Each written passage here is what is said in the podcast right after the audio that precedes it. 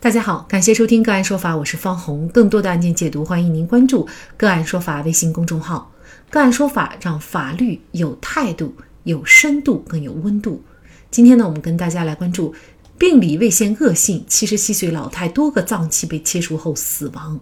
医院涉嫌犯罪吗？据华商报搜狐新闻报道。七十七岁的张老太住在福田区。二零一八年八月初，在福田区深圳医院体检时，发现胆管轻微扩张，然后转到肝胆胰外科治疗。医生做了各种检查以后，没有发现胰腺恶性肿瘤，送检的细胞病理报告也不支持恶性肿瘤。而广州中医药大学金沙医院的诊断意见是，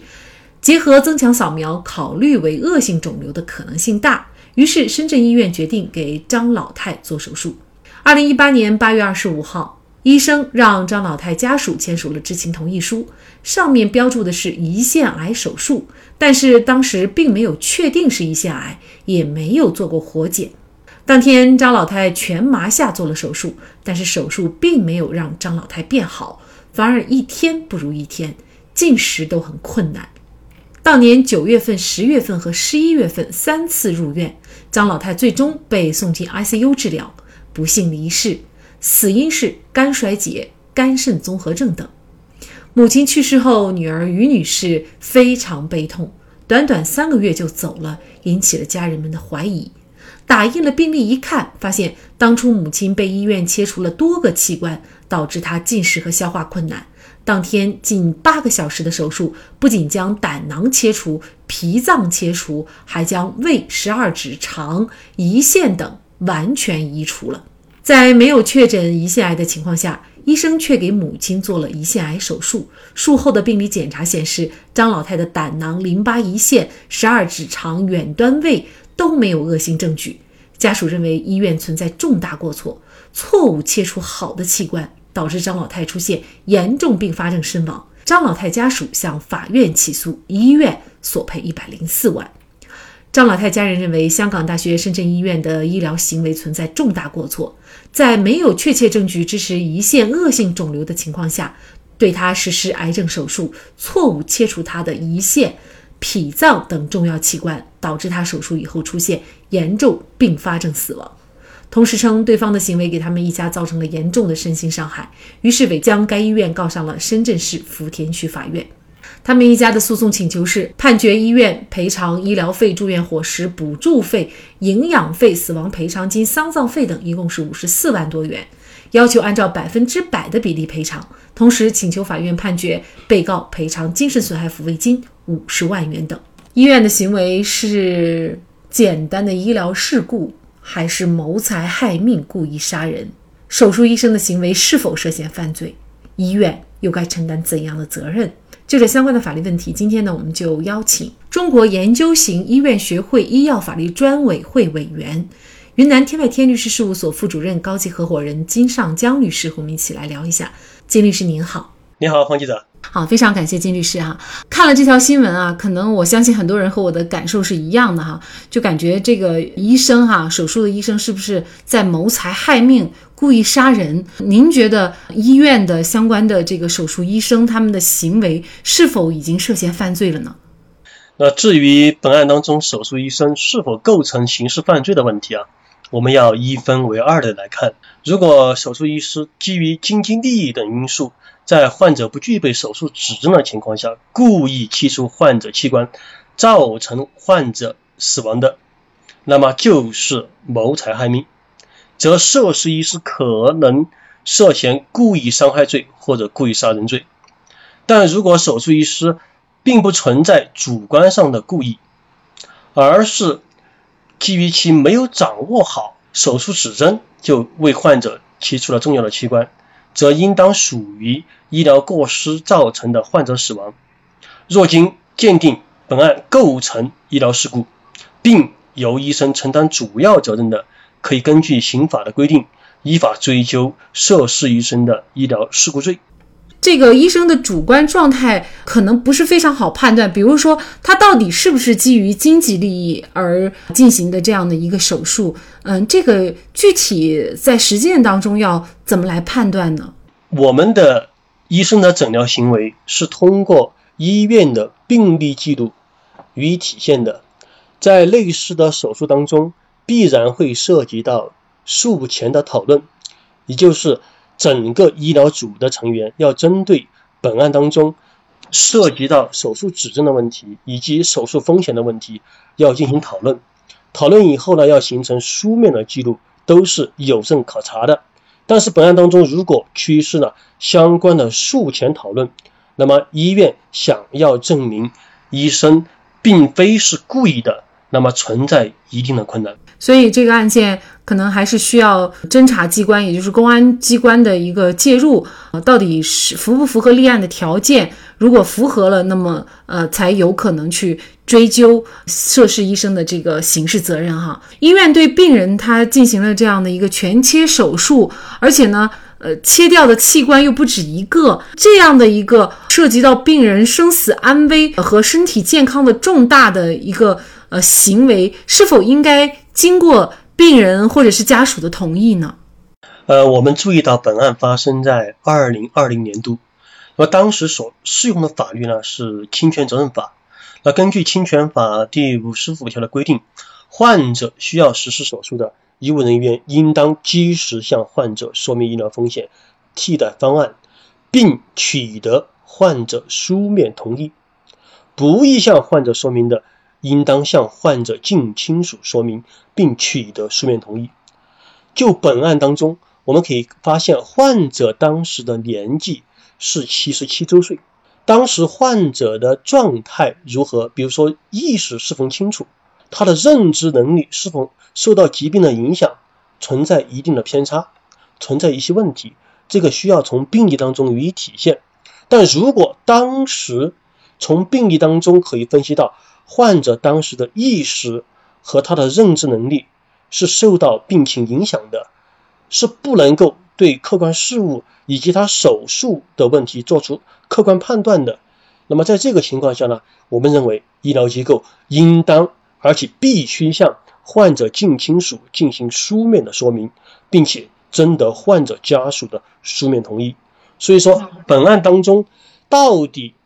医师要告知病人或者告知家属进行手术的问题呢，完全取决于当时。张老太的意识状态和他的当时的认认知能力，关键医院要不要承担这个责任，就是在于他到底有没有啊过错，甚至是重大过错。那么医院方认为自己没过错，而患者的家属认为呢，医院方有不可推卸的责任。对于医院到底有没有过错，谁说的算呢？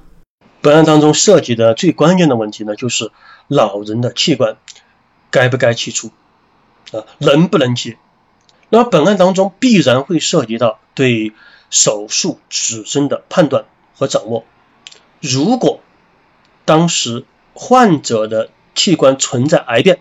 或者存在其他的手术指征，医院进行手术的切除并不违反诊疗原则。但是如果本案当中医师没有对手术指征进行严格的把握，特别是在不具备手术指征的前提下切除患者的重要器官，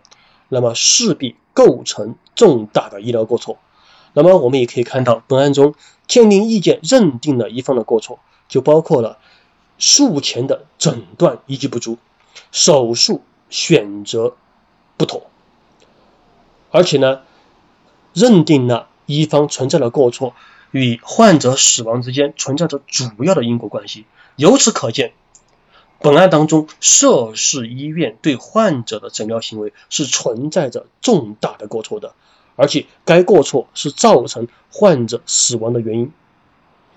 那么，在日常的医疗纠纷的处理当中，医患双方往往在医院是否存在过错的问题上各执一词。法院在医疗损害的民事审判活动当中，往往是通过启动医疗损害鉴定程序来解决医疗纠纷当中的专门性问题，并查明案情。所以，医院是否存在过错呢？应当由专业的鉴定机构说了算。在此呢，我也提醒广大的患方朋友，根据我国二零一八年出台的《医疗纠纷预防处理条例》的规定，医疗损害。司法鉴定，就比如说本案当中所出现的这份鉴定意见书，它仅是解决民事赔偿的问题。但若患方要追究涉事医师和医院的行政责任，甚至是刑事责任，则还需要通过卫生行政部门启动医疗事故鉴定来解决，甚至医疗事故鉴定完毕以后，还需要通过公安机关、检察机关来处理涉事医生是否触犯医疗事故刑法的相关问题。那这个案件呢？司法鉴定的结果是这样的，就是鉴定意见是香港大学深圳医院对张老太的诊疗过程中存在术前诊断依据不足，手术方式选择不妥，对于手术方式的选择也没有和他的家人进行充分的沟通，术中未发现病灶时没有对手术方式进行重新评估的过错，那一方的过错和张老太的不良治疗后果是存在主要的因果关系。责任参与度是百分之六十一到百分之九十。深圳市福田区法院呃也因此作出了判决，被告香港大学深圳医院向原告赔偿包括精神抚慰金在内的各种费用，一共是四十七万多块钱啊。对于一条生命来说，我会觉得这个数额是太低了。那您怎么看呢？法院审理判决的赔偿比例是否一定要？等同于鉴定的责任比例呢？我们还是认为呢，这个呢有待商榷。因为本案当中，我们也可以注意到，如果鉴定机构认定了在不具备手术指征的前提下，医院对患者的重要器官进行了切除，并导致患者死亡，那么在此情况下，我本人认为，医疗损害和患者死亡之间，它是直接的因果关系。既然不具备手术指征，医院要求患者进行手术，患者年老就算签了签字同意做手术，那已不是患者的错。那在此情况下，从法理上，我们认为，呃，让患者家属或者患者一方承担相应的责任，我认为是不合理的。那么二审是否能够改判，我们已拭目以待。对于赔偿金额而言呢，我们看到本案的赔偿呢，包括两个方面。一个是物质损害赔偿，另外呢还包括我们的精神损害赔偿。那物质损害赔偿主要的是包括我们的死亡赔偿金。死亡赔偿金的计算方式呢是和我们的患者的年纪有关，计算标准是若患者不满六十周岁的，是按照受诉法院所在地上一年度城镇居民人均可支配收入计算二十年。那么，若患者超过六十周岁的，则死亡赔偿金以二十年为基础进行相应的递减。比如说，患者六十一岁，那只能算十九年；六十二岁只能算十八年。若患者超过七十五周岁的，死亡赔偿金仅能计算五年。本案当中，患者张老太的年纪我们看到是七十七周岁，那么只能够按照法律规定计算五年的死亡赔偿金。在物质赔偿方面呢，当然会受到一定的影响。那至于另一方面呢，精神损害赔偿呢，法院具有一定的自由裁量权。一审法院支持了十万元的精神损害赔偿，与家属提出的五十万元有一定的差距。呃，当然双方已提出了上诉，我们很期待二审判决的结果。其实呢，这样的一个案件确实让人耸人听闻哈，而且就在最近，比如说湘雅医院的丑闻呢，也是让广大的网友怒不可遏。医院的诊疗行为的规范性、合法性，怎么能够呃进行一个很好的监督？这确实呢，也是一个很大的值得探讨的问题哈。那作为医疗纠纷的专业律师，您怎么看这个问题呢？那么湘雅二院的事件发酵呃到至今呢？备受广大网友的关注。我们相信呢，相关部门一定会给大家一个客观公正的调查处理结果。作为律师，我们处理了大量的医疗损害案件，但我们始终相信，绝大多数的医师都是有良知的，主观上都想把病人治好，不想把病人治坏。但一旦出现了行业当中的害群之马，就必须要及时清理整顿，还医疗界一片净土。那么，作为医院，应当树立以病人安全为核心的诊疗服务理念，强化医护人员风险意识和法律意识，加强医德医风的建设。在医疗质量方面，应当严格落实十八项医疗质量安全核心制度。另外呢，我们还必须要建议我们的卫生行政部门一定要加强对医院的监督和管理，针对医院出现的重大医疗差错案件，要进行复查、复盘、追责，